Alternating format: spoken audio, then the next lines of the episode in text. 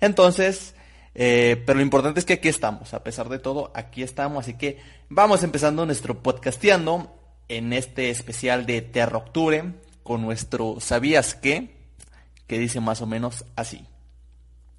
¿Sabes qué pasa con tu cuerpo cuando mueres? Primero llegas a un estado de rigor mortis. Como tu corazón deja de latir, tu sangre deja de circular, se espesa y se coagula. Al dejar de circular, comienza a acomodarse por el peso de la gravedad en un proceso conocido como livor mortis o lividez postmortem. Sin circulación, tu, tu cuerpo comienza a perder temperatura y tus músculos se endurecen en un proceso conocido como rigor mortis. Este proceso suele iniciarse después de 4 a 6 horas de muerto. Primero, en los músculos más pequeños como en los párpados o en la mandíbula. Luego le sigue el cuello y más tarde los músculos más grandes como los brazos o las piernas según Carla Valentine, curadora técnica del Museo de Patología Barts de Londres.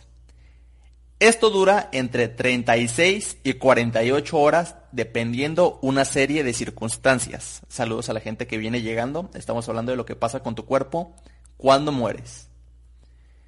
Entonces decía, esto eh, dura entre 36 y 48 horas dependiendo una serie de circunstancias. El frío, por ejemplo, puede ralentizar el rigor mortis, explica Valentine. Pero si uno tiene fiebre cuando muere, esto acelera el proceso. Al dejar de respirar, nuestras células ya no, ya no nutren de oxígeno.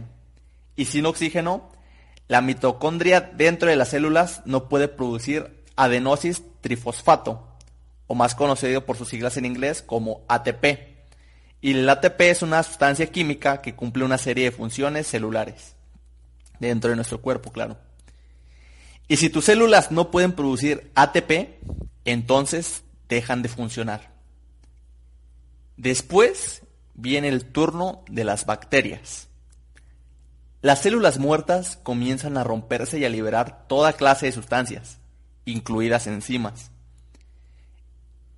Estas sustancias crean un ambiente ideal para las bacterias y los hongos, que se incorporan a esta mezcla y comienzan a descomponer tu cuerpo.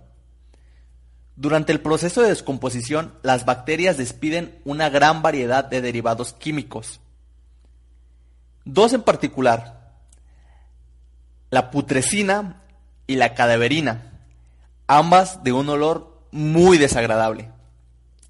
También se produce compuestos que contienen azufre que, junto con numerosos gases que comienzan a hinchar el cuerpo temporalmente, eh, hieren como, como su madre misma.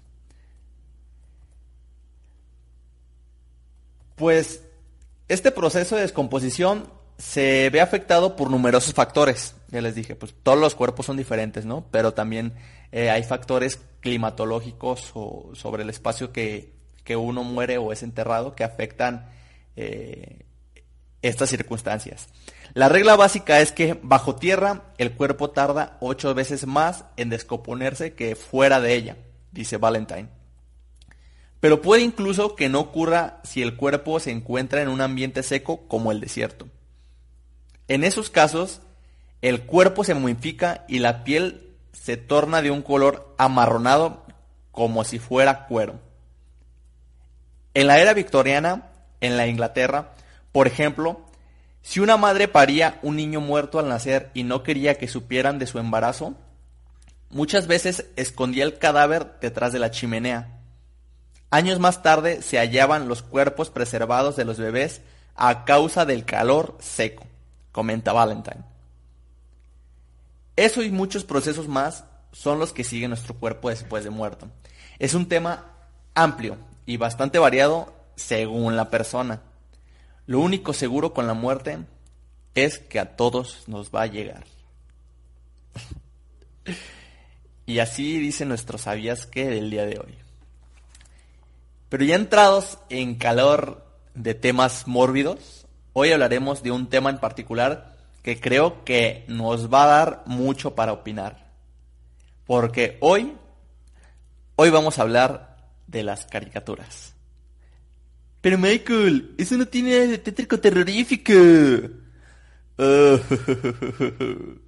Ahí es donde te equivocas, mi estimado y muy buen ponderado mocoso prieto baboso. Si bien las caricaturas y series infantiles eran justo para eso, para ser felices y darles un buen rato de entretenimiento a los infantes, también es cierto que algunas de ellas nos dejaron marcados por contener de vez en vez capítulos muy fuertes o personajes algo extraños dentro de ellos.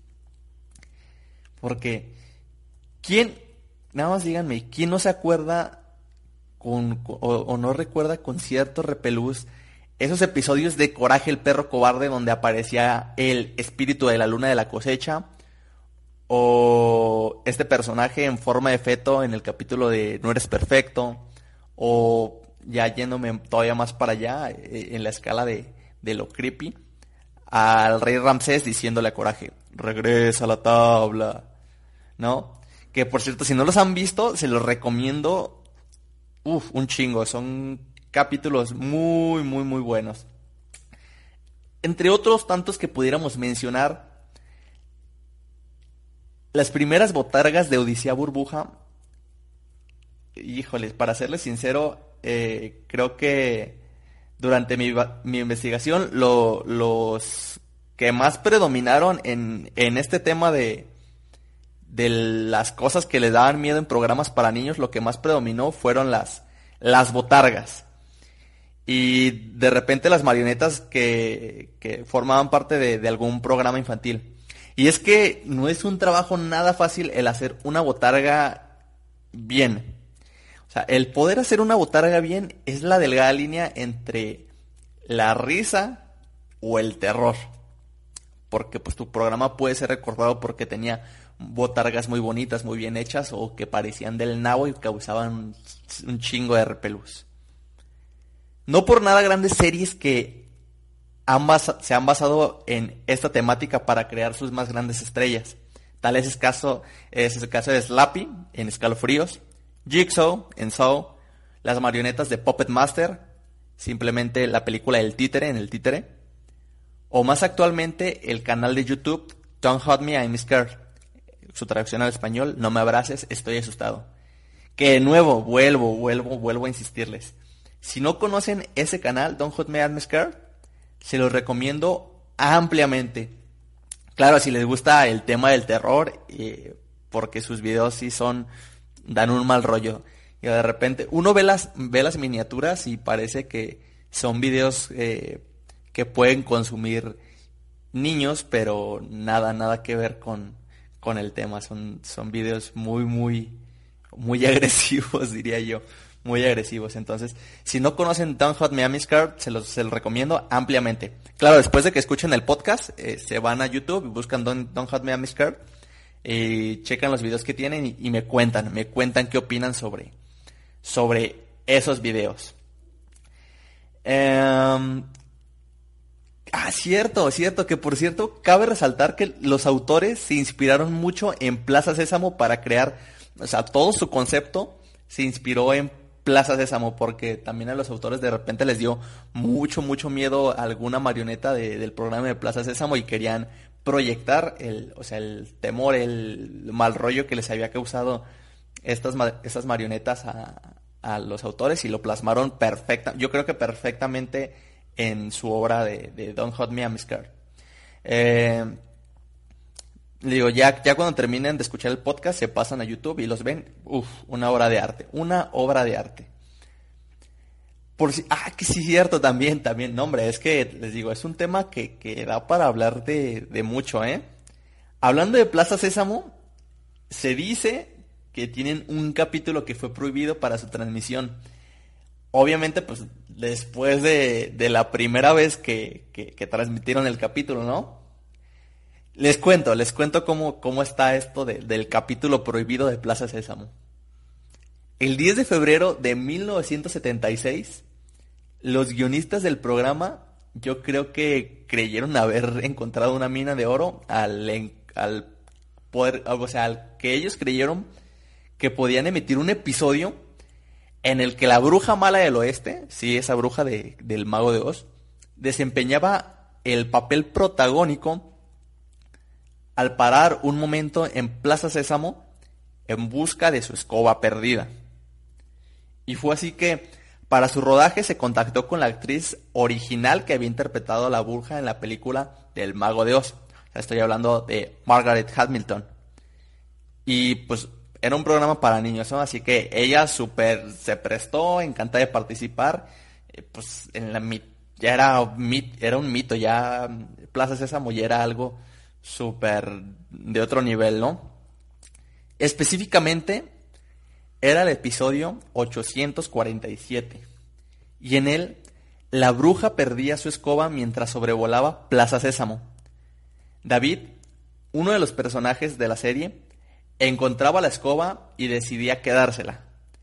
En ese momento la bruja llegaba al lugar amenazando con convertir a Big Bird, ya saben, el, el pollote amarillo, en un plumero si no le devolvían su escoba.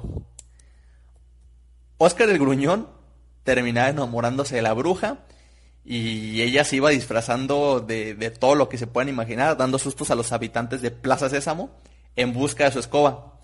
Al final la bruja recupera su escoba y ya se ve también hasta Big Bird, bueno, se ve, se dice que se ve hasta Big Bird, eh, algo nostálgico de que la bruja se fuera porque pues llegaron a ser eh, algo, una, algo como amistad, ¿no?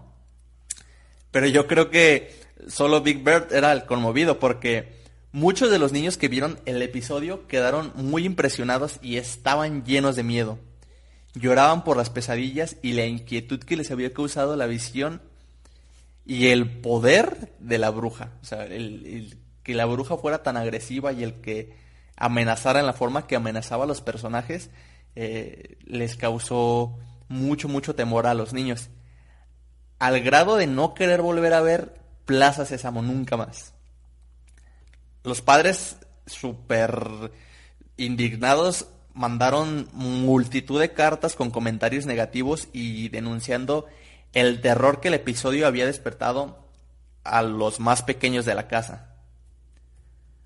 Saludos, saludos a la gente que sigue llegando. Estamos hablando de las caricaturas, de, de las series infantiles que de repente traen personajes eh, algo terroríficos que, te dejaron marcado, que, te dejaron ese cierto repelús.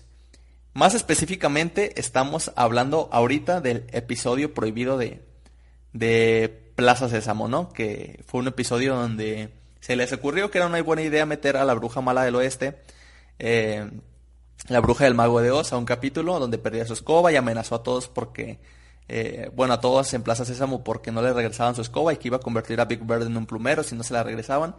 Y al final del capítulo, o sea, terminaron los niños súper espantados por la forma en la que amenazaba a los personajes y por la forma en que los espantaba.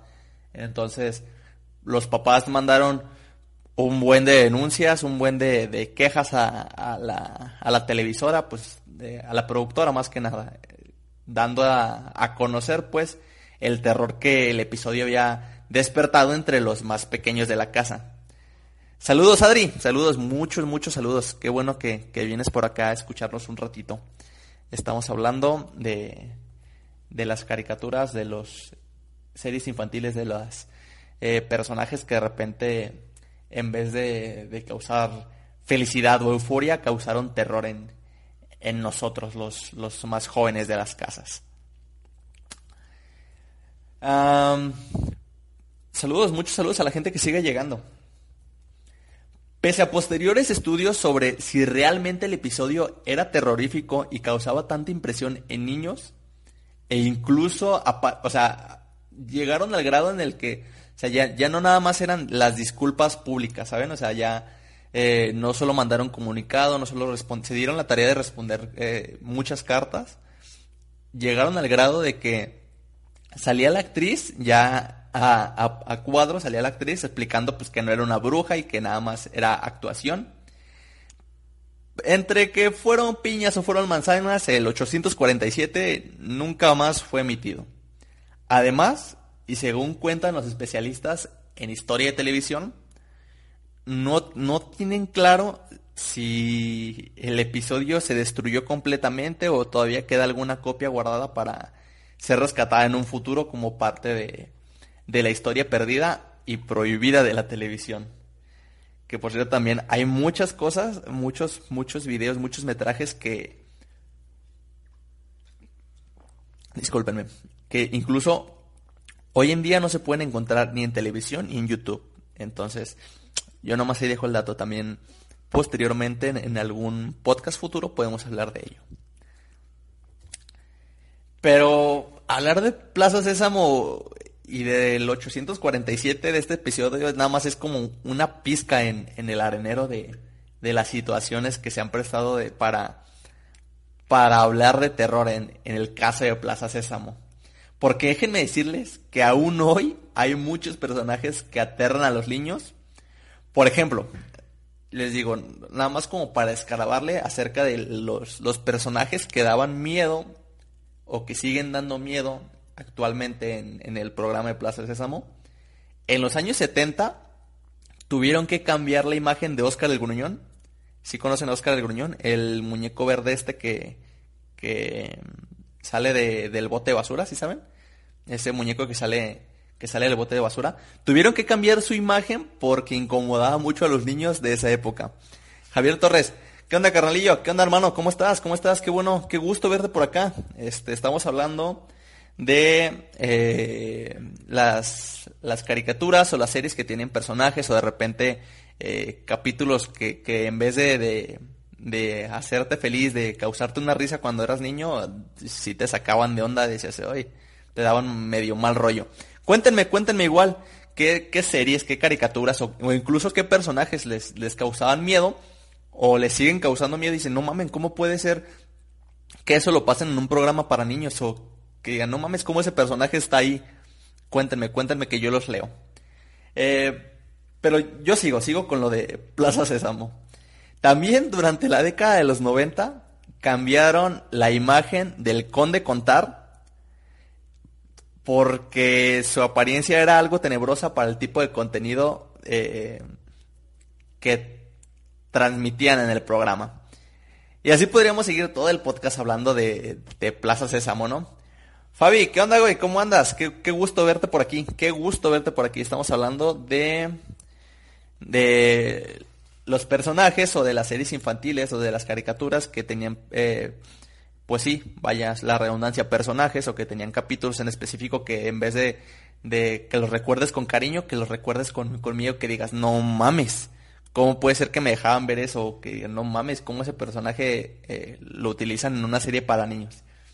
Ese es el tema del día de hoy. Em, pues eso de Plaza Sésamo. Pero entre otras, entre los pitufos, no mames.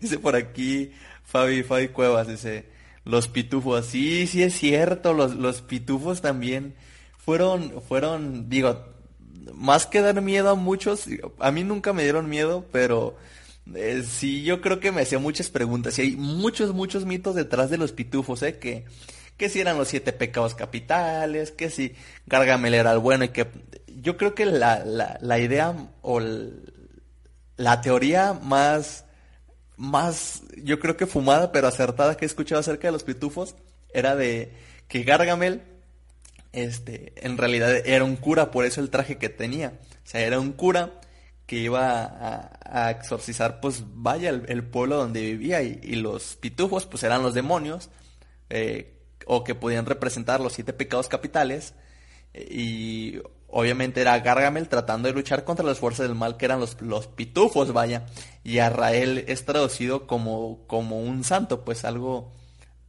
sí, un tipo de santo que le hacía compañía a Gargamel, entonces viéndolo desde la perspectiva de Gargamel, Gargamel terminaba siendo el bueno, ¿no?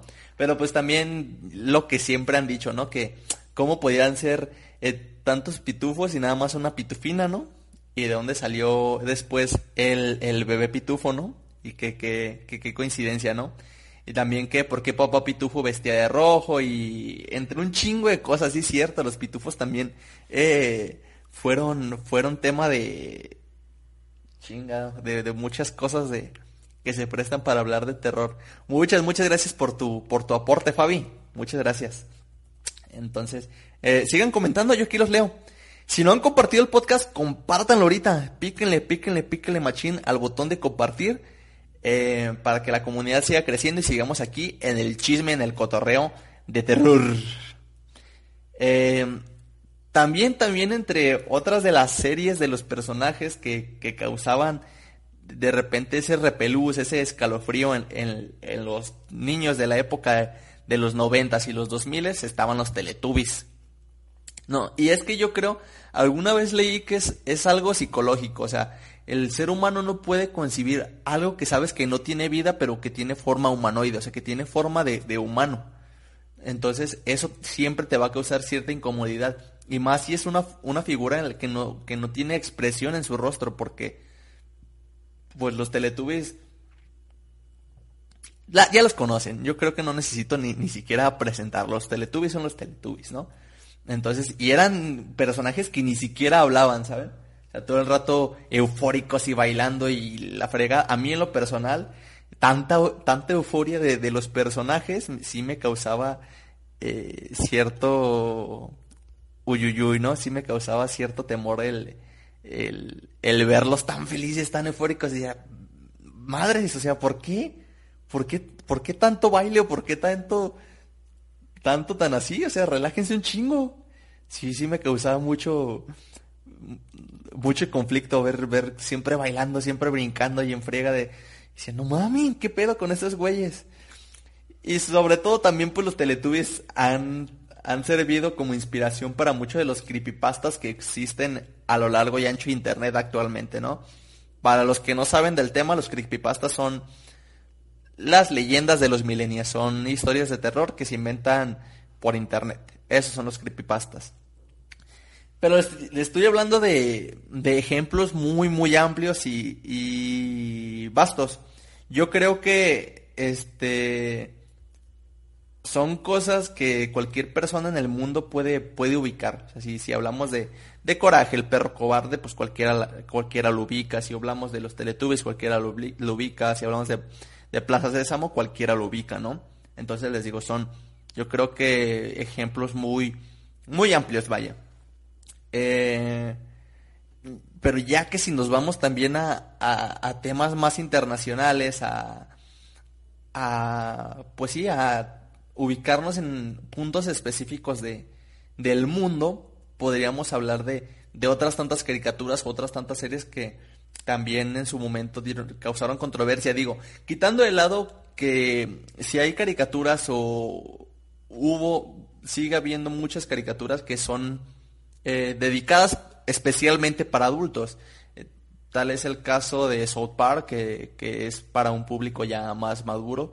Eh, tal es el caso de Felinae, que es una película, creo que es brasileña, si no me dejan mentir, que es acerca de de un gato y de repente sale teniendo relaciones sexuales.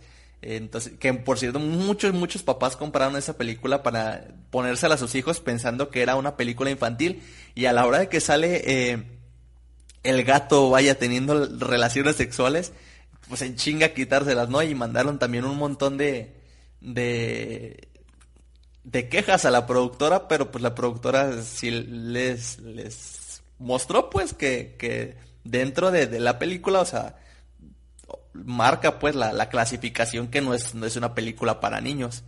Eh, y así podemos hablar de, también les digo, de caricaturas que sí eran eh, dedicadas para un público ya más maduro, o, caricaturas que sí estaban, o sea, su, su finalidad sí era asustar, pero estamos hablando de las que su finalidad era, o sea, o su enfoque era así 100% hacia un público infantil y no y no cumplía su, su propósito, vaya.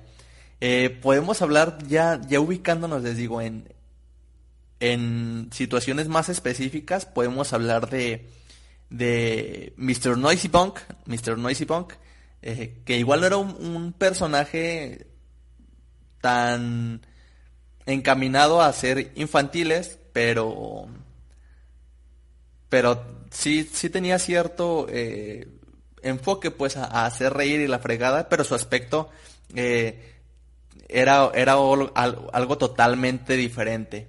O la liebre Harley Pickens. Si no, conocen a la, si no conocen a la liebre Harley Pickens, vayan, vayan a buscar. Yo creo que hay clips en YouTube, yo he visto clips en YouTube de, de la liebre Harley Pippins, Pipkins, perdón. Y madres, lejos, lejos de ser algo, algo para los niños, parece no sé, algo totalmente diferente. Es como si vieran a, a Bunny, pero en drogas.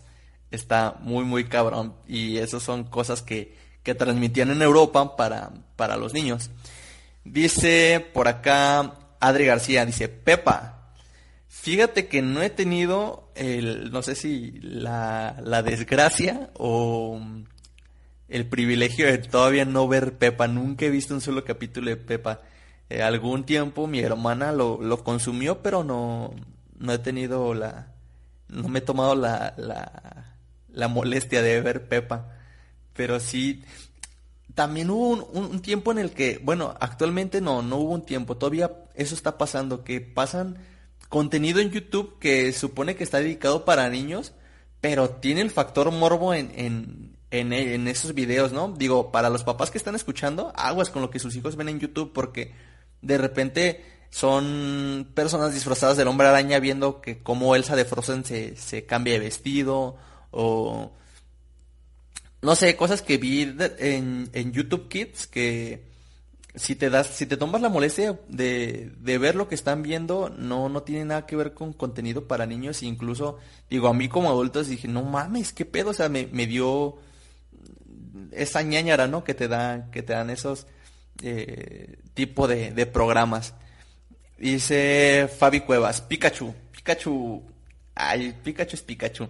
También Pikachu se prestó un chingo para, para hablar de cosas de terror, ¿no? Que si Pikachu era eh, el diablo, que este los mensajes subliminales eh, dentro de Pokémon y las fregadas y sí también hubo una euforia sobre es que fue fue en la época no yo creo que Pikachu pudo ser de lo más normal pero le tocó estar en la época en la que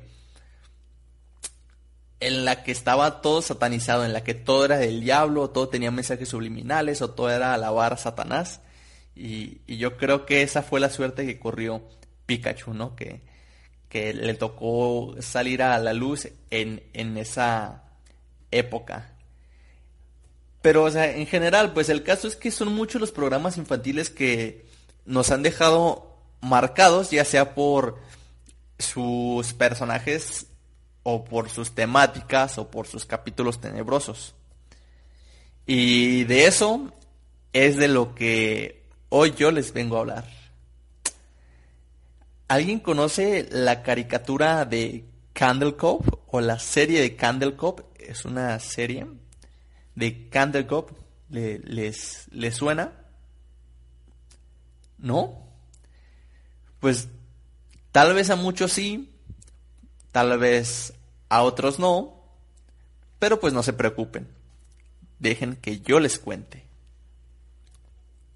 Todo comienza en un foro de internet, como lo son foros como pues, eh, 4chan o Tumblr eh, esos tipos de, de, foros donde suben una imagen o donde ponen una publicación y la gente comenta y empieza o empieza a compartir el, estado para que eh, para retroalimentar vaya.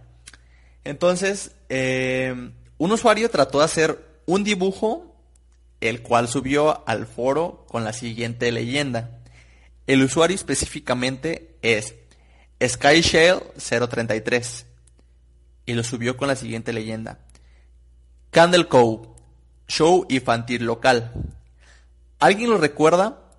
Se llamaba Candle Cove, era un programa infantil.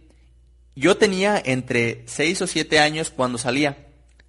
No he podido encontrar ninguna referencia sobre este, sobre este programa, pero creo que salía en una televisora local por ahí de 1971 o 1972. En ese entonces yo vivía en Iroton. No recuerdo el canal, pero recuerdo que lo pasaban a eso de las 4 pm. Siguiendo el hilo, alguien dentro del foro también comentó el post. Candle Cove me parece muy, muy familiar. Crecí en las afueras de Ashland y tenía nueve años en el 72.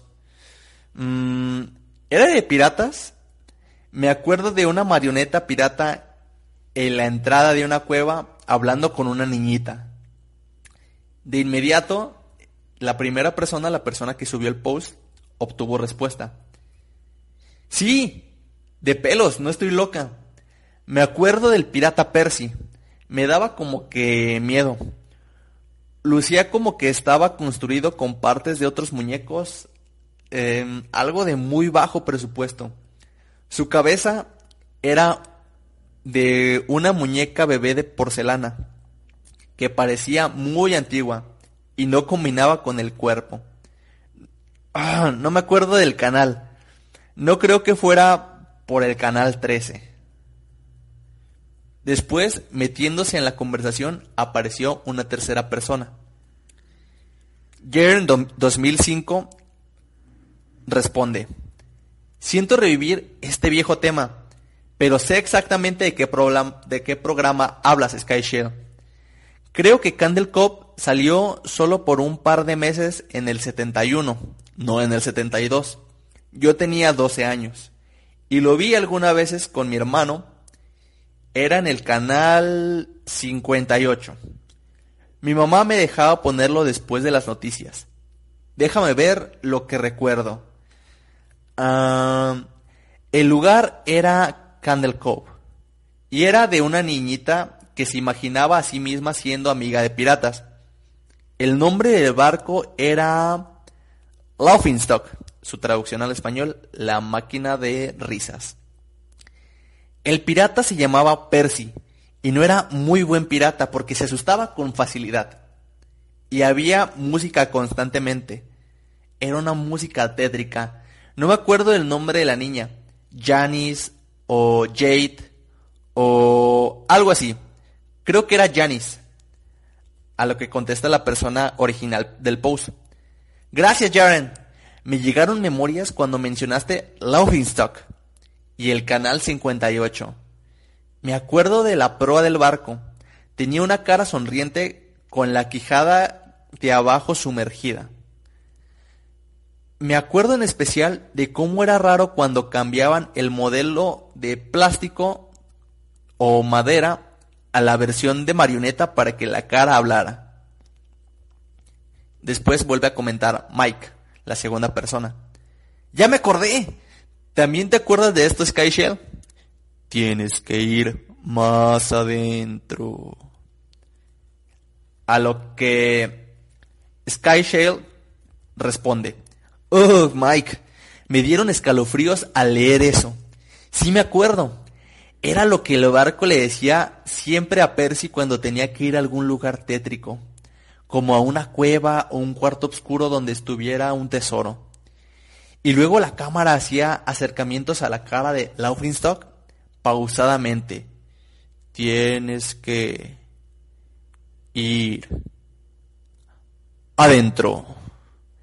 Con sus ojos viscos y su quijada que como que se caía. Ah, se veía tan horrible. ¿Alguien se acuerda del villano? Tenía una cara que era solamente un bigote hecho con un manubrio sobre un montón de dientes delgados. Y así duró el, post, o sea, total, fue el último comentario en, algo de tiempo, hasta que alguien nuevo apareció para comentar y que no se perdiera el post. El nuevo usuario se llamaba Kevin Hart y comentó, yo honestamente creía que el villano era el pirata Percy Tenía como cinco años cuando salía este programa. Combustible para pesadillas. A lo que Jaren 2005 comenta. Ese no era el villano. La marioneta del bigote, ese solo era su compinche. Horacio Horrible creo que se llamaba. También tenía un monóculo, pero estaba sobre el bigote. Me acuerdo que creía que solo tenía un ojo. Pero sí, el villano era otra marioneta, el capitán Arrancapiel. No puedo creer las cosas que nos dejaban ver antes. A lo que Kevin Hart responde, Jesucristo, el capitán Arrancapiel. ¿Qué clase de show infantil veíamos? Realmente no podía ver la pantalla cada vez que el capitán Arrancapiel aparecía.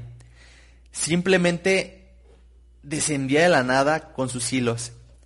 Era un esqueleto sucio que vestía ese sombrero alto y café y usaba creo que una capa. Y sus ojos de vidrio que eran eran incluso muy grandes para su cráneo. Además, parecía que los controles de calidad estaban o no estaban muy bien acomodados porque cuando reía se saturaba todo el sonido y no me quedaba y no me quedaba más que bajar todo el volumen o correr para apagar la televisión. Dios mío.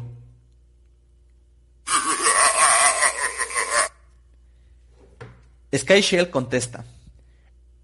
¿No estaba su sombrero y su capa cosidos locamente? Creo que se suponía que era la piel que había tomado de los niños. A lo que Mike responde. Sí, eso creo. Me acuerdo que su boca no se abría ni se cerraba. Su mandíbula solo se movía de un lado a otro. Me acuerdo que la niñita dijo, ¿por qué tu boca se mueve así? A lo que Capitán Arrancapiel ni siquiera la volteó a ver a ella sino que miró fijamente a la cámara y dijo, para tomar tu piel. Sky Shell responde, me siento tan aliviada de que la gente se acuerde de este horrible show. Solía tener ese horrible recuerdo como un mal sueño donde al terminar la canción del inicio del show, el show aparecía de una pantalla grande y negra y todos los personajes estaban ahí pero la cámara como que cortaba cada una de sus caras y todos estaban gritando y las marionetas se movían de manera extraña y solo había eso, gritos, gritos. La niña no solo se quejaba y lloraba como si llevara horas soportando todo eso. Me desperté muchas veces con esta pesadilla. Solía mojar mi cama cada vez que la tenía. Y, Kevin Hart responde a, su comentario. Muchos saludos a la gente que sigue llegando. Kevin Hart responde a su comentario. No, yo no creo que fuera un sueño. Me acuerdo de eso. Me acuerdo que era un episodio. Sky Shale vuelve a responder. Mm, no. No, no, no. Es que no es posible. No había una historia, no había nada, digo. Literalmente estaba yo parada llorando y gritando durante todo el show en, en, este, en este episodio. A lo que Kevin Hart responde de nuevo.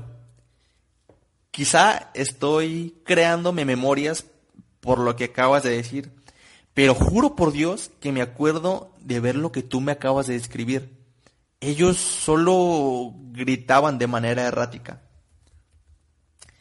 hubo varios jóvenes que se interesaron en el post y se atrevían a preguntar porque, pues vaya, después de todos estos comentarios creo que se vuelve interesante, ¿no? Y, yo creo que lo que todos queremos es, saber, o sea, si, si, estás viendo que había un capitán arrancapiel y si estamos viendo que es algo, no sé, de otro mundo, creo que a más de uno le, le interesaría saber al respecto, ¿no?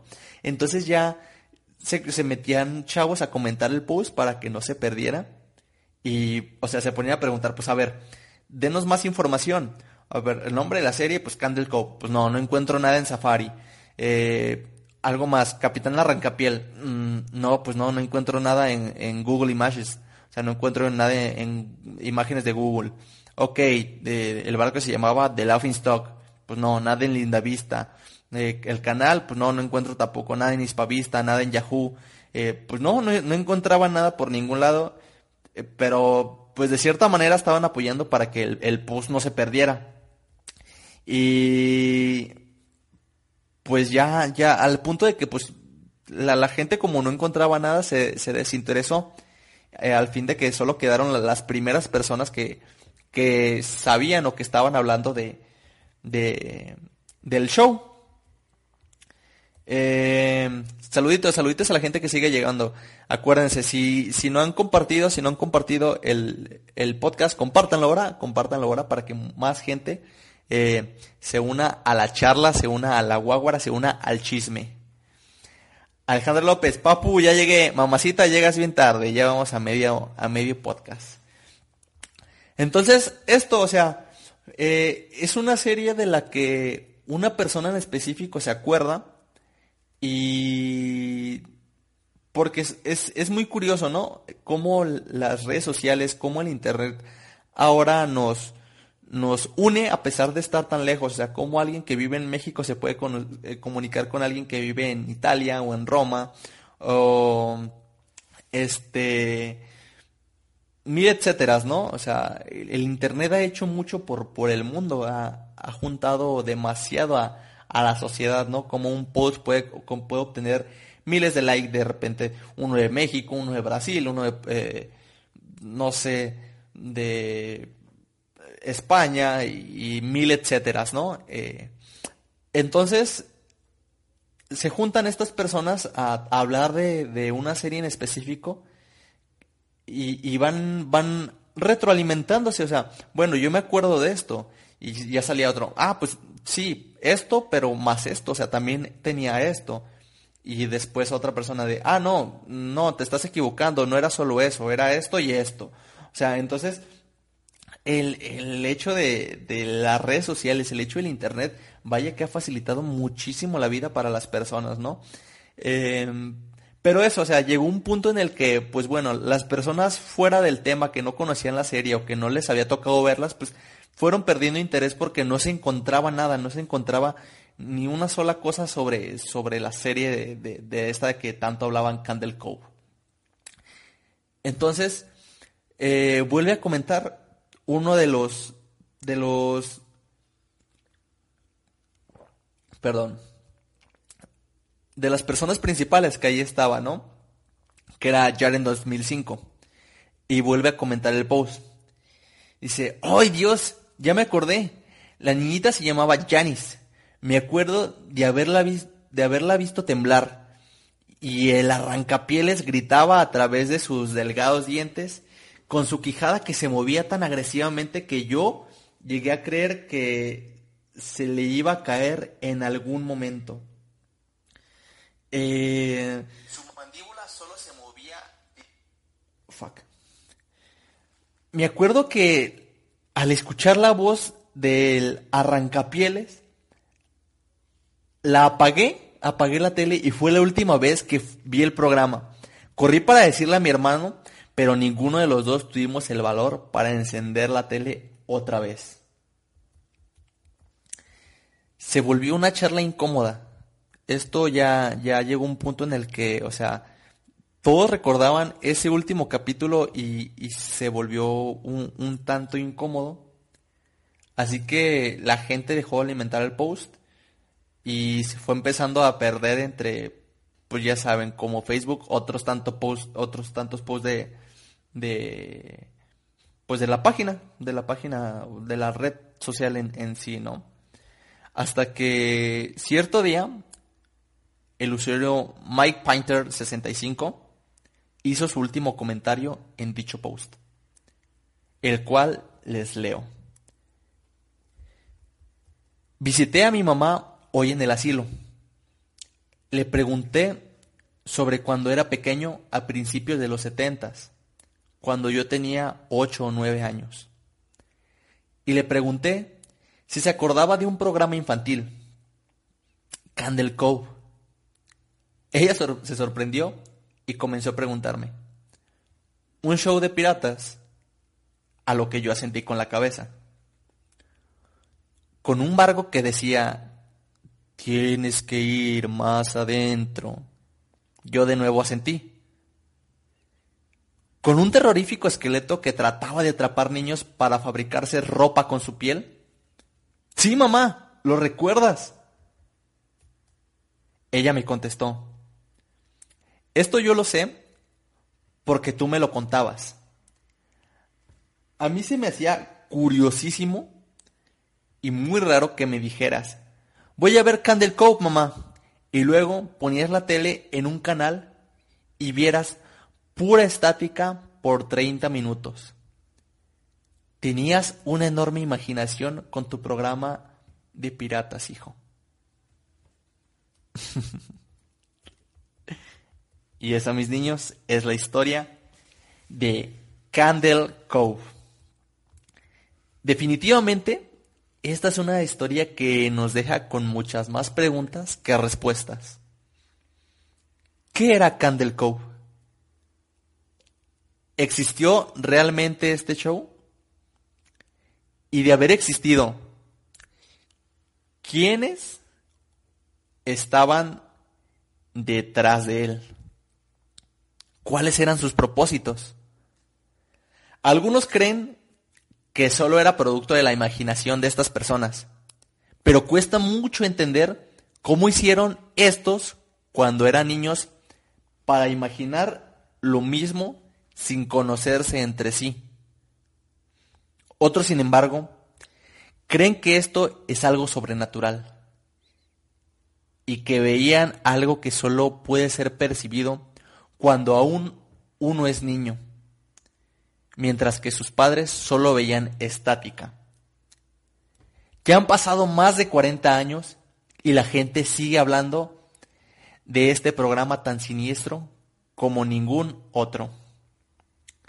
Así que si tienes oportunidad, llama ahora mismo a tu padre o a tu madre, porque ¿quién te asegura que el que tú crees que era tu programa favorito no era más que un canal sin señal con solo estática en su contenido.